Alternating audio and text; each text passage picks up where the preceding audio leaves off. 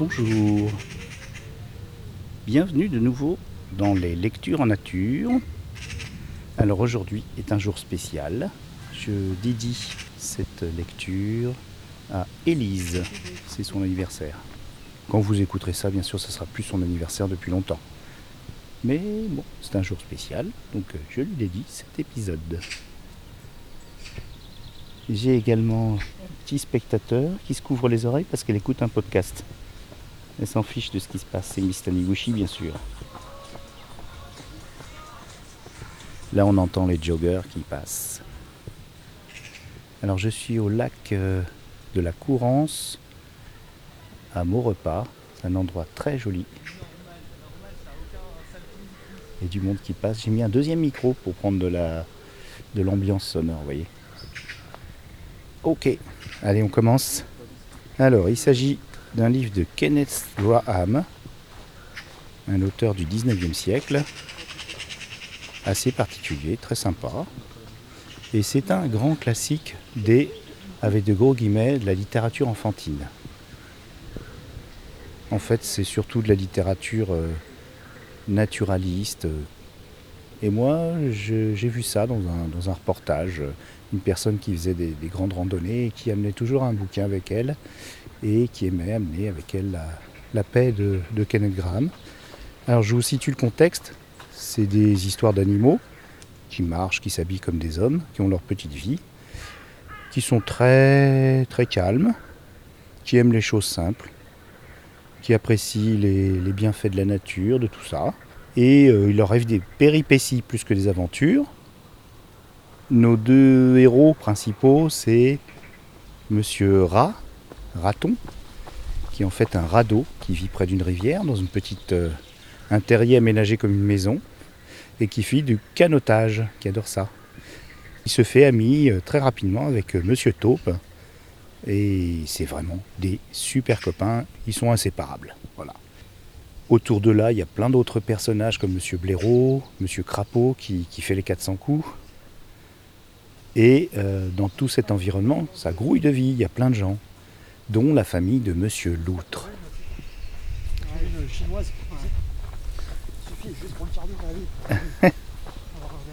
c'est cool, on entend les, les conversations. Le chapitre, c'est les petites histoires dans le livre. Oh, les chiens.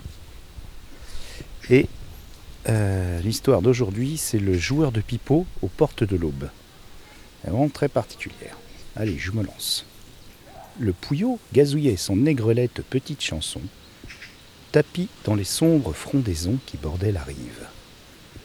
Malgré l'heure tardive, des traînées lumineuses, vestiges du jour enfui, s'attardaient encore dans le ciel, et la main tiède de la nuit d'été dispersait peu à peu les chaleurs suffocantes et brûlantes de l'après-midi. Monsieur Taupe, encore mal remis de la canicule, était étendu sur la berge et attendait le retour de Monsieur Rat. La journée avait été accablante, sans un nuage. Il l'avait passé sur la rivière en compagnie de quelques amis, pendant que Monsieur Rat était allé rendre une visite, depuis longtemps promise, à Monsieur Loutre. À son retour, Monsieur Taupe avait trouvé la maison déserte. Sans doute Monsieur Rat s'était-il attardé chez son vieux camarade. Comme il faisait encore beaucoup trop chaud pour rester à l'intérieur, il s'allongea sur un lit de patience et passa en revue tous les événements d'une journée dont il n'avait qu'à se féliciter. Au bout d'un moment, M. Taupe entendit le pas léger de M. Rat qui s'approchait sur l'herbe desséchée. Oh Quelle agréable fraîcheur s'exclama-t-il en s'asseyant. Puis il demeura silencieux quelques instants, les yeux fixés sur la rivière, l'air songeur. Vous avez soupé avec eux, n'est-ce pas? demanda M. Taupe. Je n'ai pas pu faire autrement, répondit M. Rat. Ils ne voulaient rien entendre, il fallait que je reste. Ils sont si aimables. Ils s'étaient mis en quatre pour me complaire. Et moi, pendant tout ce temps, je me faisais l'effet d'une brute, car j'ai bien senti qu'ils étaient très malheureux, bien qu'ils aient tout fait pour me le cacher. Taupe. J'ai bien peur qu'ils n'aient des soucis. Leur petit porte-lit a encore disparu et vous savez comme le père est fou de ce gamin, même s'il n'en parle pas beaucoup. Ce gamin encore filé demanda M. Taupe d'un air désinvolte.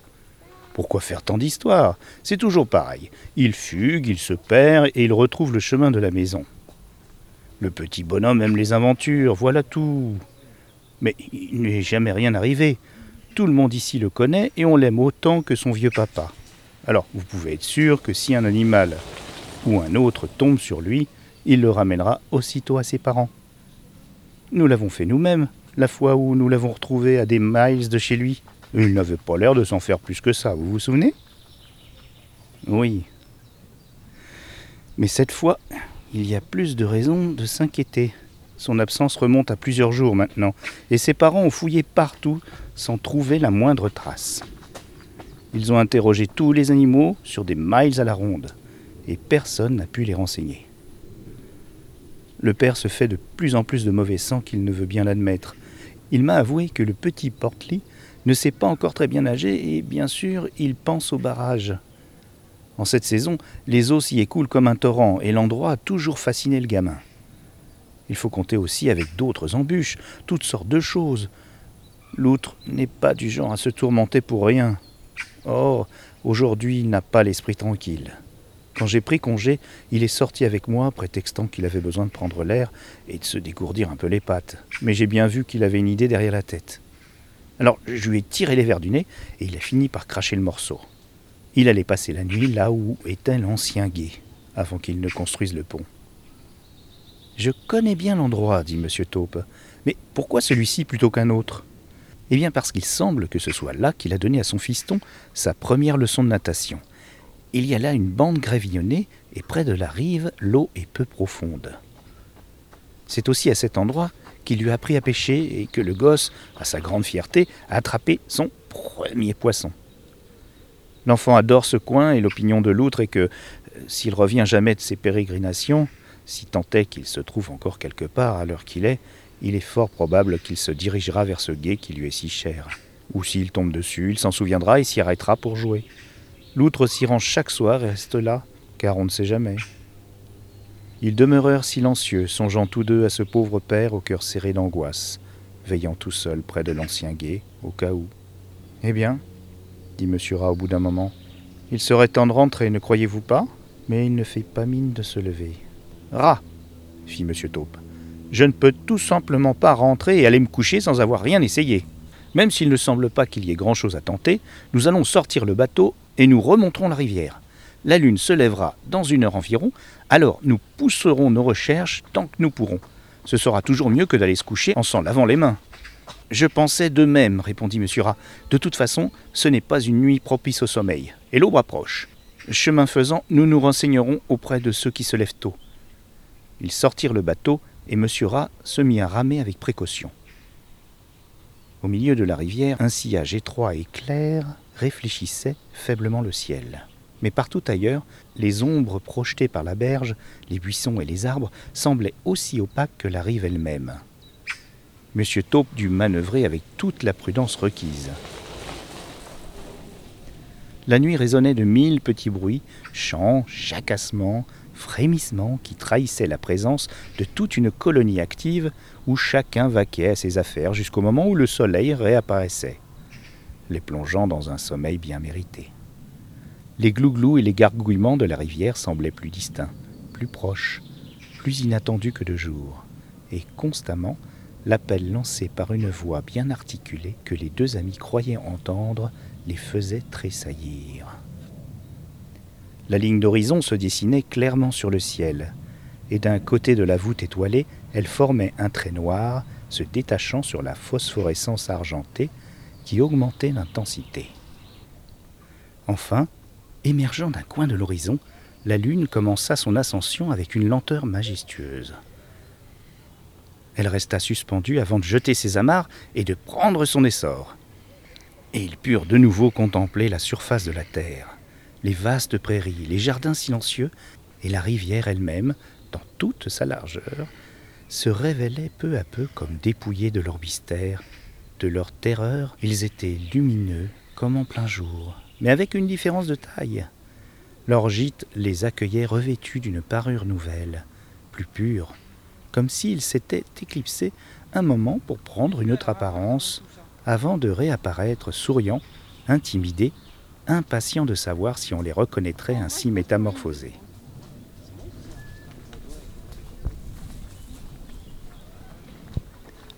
Après avoir amarré leur bateau à un saule, les deux amis débarquèrent dans ce royaume silencieux et tout argenté. Ils explorèrent chaque haie, chaque creux niché dans les arbres, chaque fossé, chaque ruisseau et ses canaux à sec. Puis ils remontèrent la rivière en continuant leurs recherches, tandis que la lune, sereine et détachée dans ce ciel sans nuages, leur prêtait de loin main forte. Puis l'heure où, comme à regret, elle déclina, rendant à la rivière et aux champs leur inquiétant mystère. Cependant, on vit peu à peu un changement s'opérer. L'horizon s'éclaircit, les champs et les arbres s'offraient de nouveau au regard transformé. Le mystère qui les entourait s'était évanoui. Un oiseau pépia et puis se tut. Une brise légère s'éleva, agitant joncs et roseaux. Monsieur Rat, qui était à l'arrière du bateau, se redressa, l'oreille aux aguets. Monsieur Taupe, qui scrutait la berge tout en ramant un petit coup, le regarda d'un air étonné.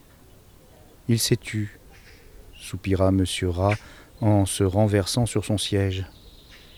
Si beau, si étrange, si inouï, si bref, hélas, que j'aurais presque préféré ne pas l'avoir entendu, car il a éveillé en moi une nostalgie, et je donnerais tout pour l'entendre encore une fois, pour qu'il résonne encore à mes oreilles. Mais chut, le revoilà s'écria-t-il en se redressant. Il resta silencieux un long moment, plongé dans le ravissement.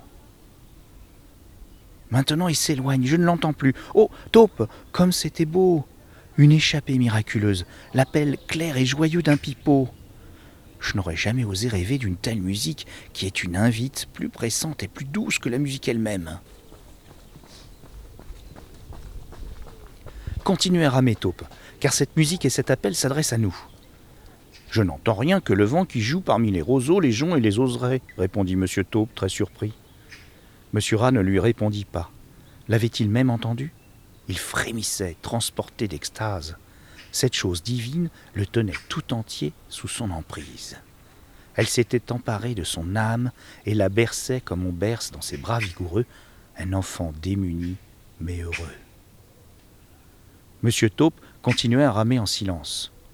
La rive se ramifiait, une longue voie d'eau plus tranquille s'éloignait d'un côté. D'un léger hochement de tête, M. Rat, qui depuis un bon moment avait abandonné le gouvernail, fit signe à M. Taupe d'aller dans cette direction. Le flux de lumière aurorale se répandait partout, et il pouvait ainsi distinguer la couleur des fleurs qui émaillaient les rives. Maintenant c'est plus clair, plus proche aussi, s'exclama M. Rat, tout joyeux. Vous l'avez perçu cette fois? Oui, je le vois bien. Monsieur Taupe, médusé, retint son souffle et cessa de ramer. Le flot de musique harmonieuse déferlait sur lui, l'entraînait, le possédait tout entier. Il vit des larmes couler sur les joues de son camarade, courba la tête et comprit. L'espace d'un instant, ils se tinrent quoi, caressés par les salicaires pourpres qui bordaient la rive.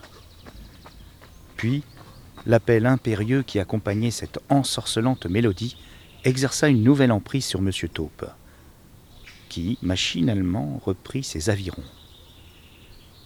Le jour s'approchait, mais aucun oiseau n'en avait encore salué la venue. Seule cette musique céleste perçait la nappe du silence. De part et d'autre de la rivière, les grasses prairies leur semblaient ce matin-là incomparablement fraîches et verdoyantes jamais les roses ne leur aient été apparues aussi éclatantes, les épilobes aussi luxuriants, les reines des prés plus odorantes. Ils perçurent alors le murmure du barrage vers lequel ils se dirigeaient, et ils comprirent que leur expédition allait toucher à son but. Que leur réserva-t-il? Ils l'ignoraient. L'immense construction fermait la voie d'eau d'une rive à l'autre, comme un vaste demi-cercle scintillant d'écume qui découvrait ses épaules luisantes d'eau verdâtre. Ces tourbillons et ces traînées blanchâtres troublaient la surface tranquille. Son grondement, apaisant et solennel, étouffait tous les autres bruits. Au beau milieu du courant, prise dans l'étreinte chatoyante du barrage, se nichait une petite île bordée de saules, d'aulnes et de bouleaux argentés. Malgré son air timide et réservé, cet îlot n'en revêtait pas moins une importance significative. Il dissimulait derrière un voile des trésors qui, au moment venu, ne se révélaient qu'à quelques élus. Hum, mystère. Lentement, mais sans la moindre hésitation, comme des gens qui se préparent à remplir une tâche grave, les deux amis traversèrent les eaux tumultueuses pour aller amarrer leur bateau sur la rive fleurie de l'île. Ils descendirent sans bruit et se frayèrent un chemin à travers la végétation odorante jusqu'à une petite pelouse verdoyante bordée de pommiers, de merisiers et de cerisiers. C'est ici le berceau de la chanson de mon rêve. C'est de ce lieu que la musique a lancé son invite, murmura M. Rat comme en extase. Nous ne le trouverons nulle part ailleurs que dans ce lieu saint. Une grande frayeur, jointe à un grand respect, s'empara alors de M. Taupe. Il courba la tête, les pieds cloués au sol, et sentit tout son corps se liquéfier. Cette frayeur n'avait pourtant rien de terrifiant. Il éprouvait plutôt un merveilleux sentiment de paix et de bonheur. Elle était cependant là, cette frayeur. Elle le tenait. Et il devinait qu'il y avait tout près de lui, même si elle restait invisible, une présence auguste. Il dut faire un effort pour se tourner vers son ami. Il était bien là, à côté de lui, frappé de stupeur et tremblant comme une feuille. Il faisait de plus en plus jour. Les oiseaux dans les arbres qui les entouraient gardaient pourtant un silence absolu. Monsieur Taupe n'eût probablement jamais osé lever les yeux si l'appel ne s'était de nouveau fait entendre, toujours aussi impérieux. Il n'aurait jamais pu se dérober. La mort dut-elle le foudroyer, car il avait la révélation de ce qui, non sans raison, est soustrait au regard des simples mortels. Il obéit en tremblant et releva humblement la tête. Et alors, dans cette parfaite clarté qui précède l'aube, tandis que la nature rehaussée d'éclatantes couleurs semblait retenir son souffle dans l'attente de quelques événements merveilleux, ses yeux rencontrèrent ceux de l'ami et du protecteur. Il vit la ligne fuyante des cornes recourbées, luisant dans la lumière du jour naissant. Il vit un nez sévère et crochu entre des yeux qui le regardaient avec bienveillance et un soupçon d'ironie, tandis que la bouche, barbue, esquissait un sourire. Il vit les muscles saillants du bras qui reposaient sur sa large poitrine et la main longue et souple qui tenait les pipeaux à peine échappés des lèvres entr'ouvertes. Il vit le modelé parfait des membres velus qui reposaient sur le gazon dans une attitude pleine d'aisance et de majesté. Et enfin il vit, niché entre les sabots du joueur de pipeau et dormant d'un sommeil paisible et profond, un petit enfant potelé, le petit loutre. Il vit avec une intensité qui le mettait hors d'haleine, cette image si vive dans la lumière du matin. Il regardait et il était toujours vivant, il vivait, et son émerveillement était à son comble. Ah murmura-t-il quand il recouvré son souffle. Avez-vous peur? Peur Peur de lui demanda M. Rat, les yeux brillants d'un inexprimable amour. Oh, jamais, jamais, et pourtant si, taupe, j'ai peur. Et les deux animaux se prosternèrent à terre, inclinant la tête en signe d'adoration. Le disque doré du soleil apparut dans toute sa magnificence au-dessus de l'horizon, et ses premiers rayons, dardés comme des flèches à travers les prairies, les frappèrent en pleine face les laissant éblouis. Quand ils purent ouvrir les yeux, la vision s'était évanouie, et l'air était rempli du chant des oiseaux, saluant l'aurore. Tandis qu'ils regardaient fixement devant eux, sans rien voir, muets de détresse, prenant peu à peu conscience de ce qu'ils avaient vu et de ce qu'ils avaient perdu, une capricieuse petite brise se leva, dansant à la surface de l'eau agitant les trembles, secouant les roses gorgées de rosée. Elle caressa ainsi leur visage, et cette caresse leur apporta aussitôt l'oubli. de tous les dons que ce demi-dieu dispense dans sa beauté à ceux qui l'ont imploré, et auxquels il se manifeste, celui de l'oubli n'est pas le moindre en vérité, car si le souvenir de cette frayeur subsistait et grandissait, il jetterait une ombre sur leur joie et leur plaisir.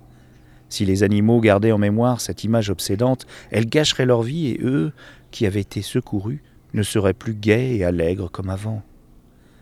Monsieur Taupe se frotta les yeux et les fixa sur Monsieur Rat, qui promenait ses regards autour de lui d'un air intrigué.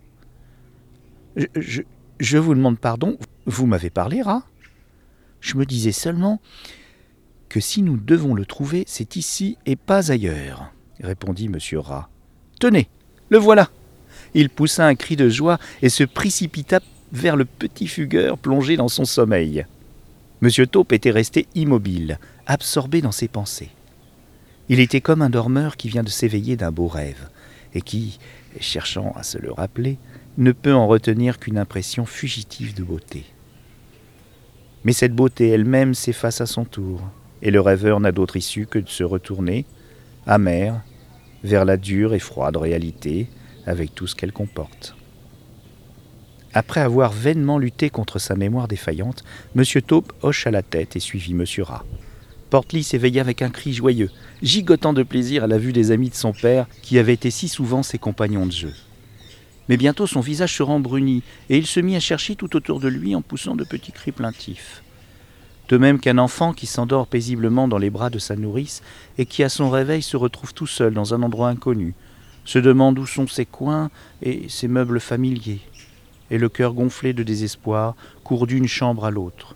De même, Portly fouillait chaque coin de l'île avec un entêtement infatigable. Mais quand il s'aperçut qu'il n'arrivait à rien, il se laissa tomber par terre et pleura à chaudes larmes. M. Taupe se précipita vers lui pour le consoler, tandis que M. Rat examinait avec attention certaines empreintes laissées sur le sol par un sabot fourchu. On dirait qu'un grand animal est passé par là, murmura-t-il d'un air pensif. Étrangement remué, il restait là à méditer. Venez donc, rat, appela M. Taupe. Pensez plutôt à ce pauvre loutre qui attend là-bas près du gué. On apaisa Portly en lui promettant qu'il allait faire une excursion sur la rivière dans le bateau de M. Rat lui-même.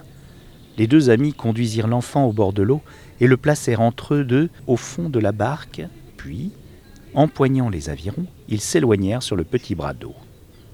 Le soleil était déjà haut dans le ciel et il faisait chaud. Les oiseaux chantaient à gorge déployée. Les fleurs sur les deux rives leur souriaient et les saluaient. Pourtant, il semblait aux deux animaux que les couleurs étaient moins riches et moins éclatantes que celles qu'ils se souvenaient d'avoir vues il n'y avait pas si longtemps, mais ils ne savaient plus trop où. Ayant rejoint le bras principal de la rivière, ils remontaient le courant jusqu'à l'endroit où leur ami M. Loutre montait sa garde solitaire. Comme il s'en approchait, M. Taupe poussa la barque contre la rive. Les deux compères soulevèrent Portly, le déposèrent sur le chemin de halage, lui adressèrent quelques recommandations en lui tapotant le dos pour lui souhaiter bon vent. Puis, ils reprirent la route. Ils suivaient des yeux le petit Portly qui marchait le long du sentier en se dandinant, l'air content et fiero. Ils le virent soudain relever la tête et son dandinement se changea en un ample sautillement à mesure qu'il hâtait le pas en poussant de petits cris et en se tortillant de plaisir comme s'il venait de reconnaître quelqu'un. Monsieur Loutre se redressa, tendu et raide. Émergeant des ombres où il attendait, poussa un formidable cri de surprise et de joie et traversa les roseraies pour rejoindre le sentier. Alors Monsieur Taupe, d'un vigoureux coup d'aviron, fit virer la barque qui fut emportée par le courant leur quête avait connu un heureux dénouement. Je me sens étrangement fatigué, rat, dit M. Taupe en s'appuyant mollement sur les avirons et en laissant la barque euh, dériver. Vous m'expliquerez que c'est d'avoir veillé toute la nuit, mais cela n'est rien. Nous sommes dehors la moitié de la nuit à cette saison. J'ai plutôt l'impression qu'il m'est arrivé quelque chose de passionnant et d'un peu effrayant. Et pourtant, il ne nous est bien arrivé de particulier quand j'y songe. Quelque chose d'étonnamment beau, de magnifique, murmura Rat en se renversant en arrière et en fermant les yeux. Je me sens aussi épuisé, mais ce n'est pas mon corps qui est fatigué. Heureusement, nous n'avons qu'à nous laisser emporter par le courant jusqu'à chez nous. Ah, quel plaisir de se chauffer les os au soleil. Vous entendez le vent dans les roseaux? On dirait une musique, une musique qui viendrait de très loin, fit M. Taupe qui piqua du nez. Juste ce que je pensais, approuva M. Rat d'un air songeur et tout alangui. C'est comme un air de danse, un air cadencé, qui coule comme de l'eau, qui n'a pas de fin, et qui contient des paroles aussi. Parfois j'en saisis quelques-unes. L'instant d'après, la musique me parvient. Puis, je n'entends plus rien que le chuchotement du vent dans les roseaux. Vous avez une meilleure ouïe que moi, dit M. Taupe tristement. Moi, je ne saisis pas les paroles. Laissez-moi essayer de vous les rendre, suggéra M. Rat, les yeux toujours fermés. Ah, les voilà qui reviennent. Si vous avez peur que la crainte demeure et ne change votre joie en souffrance, Cherchez refuge en mon pouvoir, et puis vous l'oublierez. Et maintenant, ce sont les roseaux qui reprennent. Oubliez, oubliez, font-ils en soupirant. Cela finit dans un bruissement et dans un chuchotement. Puis la voix revient. De peur que vos membres ne soient meurtris ou brisés, je détends le piège tendu. Quand je desserrerai le collet, vous pourrez m'y apercevoir car vous oublierez sûrement. Ramez plus près des roseaux, taupe. J'ai de la peine à entendre ces paroles qui sont de plus en plus faibles. Consolateur et guérisseur, je réjouis le cœur des tout petits abandonnés dans les bois. Je retrouve les égarés, je pense les blessés, et à tous, j'ai dit d'oublier. Plus près, taupe, plus près. Ah, trop tard, la chanson s'est tue, on n'entend plus que les roseaux. Mais que signifient ces mots demanda M. Taupe étonné. Ça, je ne sais pas, répondit M. Rat. Je vous les ai transmis tels que je les ai entendus. Et maintenant, la voix revient, mais cette fois claire et distincte. Cette fois, c'est la vraie réalité, parfaite, simple, évidente. Alors, dites-nous ce que c'est, fit à moitié endormi M. Taupe, après avoir attendu patiemment pendant quelques minutes sous un soleil de plomb mais aucune réponse ne lui parvint. Il leva les yeux et comprit la raison de ce silence. Un sourire radieux sur les lèvres, mais avec l'air de quelqu'un qui semblait encore tendre l'oreille, Monsieur Rat, vaincu par la fatigue, était plongé dans un profond sommeil. Et voilà, c'est fini. Bon, il y a Miss Taniguchi qui s'impatiente là. Allez, c'est parti. À bientôt dans Lecture en Nature.